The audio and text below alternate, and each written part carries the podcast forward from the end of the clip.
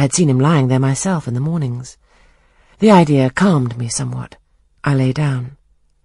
Silence composes the nerves, and as an unbroken hush now reigned again through the whole house, I began to feel the return of slumber. But it was not fated that I should sleep that night. A dream had scarcely approached my ear when it fled affrighted, scared by a marrow-freezing incident enough.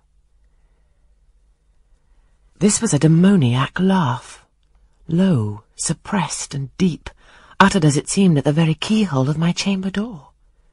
The head of my bed was near the door, and I thought at first the goblin laughter stood at my bedside, or rather crouched by my pillow. But I rose, looked round, and could see nothing, while as I still gazed, the unnatural sound was reiterated, and I knew it came from behind the panels. My first impulse was to rise and fasten the bolt, my next again to cry out, Who's there? Something gurgled and moaned. Ere long, steps retreated up the gallery towards the third-story staircase.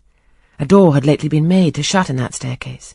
I heard it open and close, and all was still. Was that Grace Poole? And is she possessed with a devil? thought I. Impossible now to remain longer by myself. I must go to Mrs. Fairfax. I hurried on my frock and a shawl. I withdrew the bolt and opened the door with a trembling hand.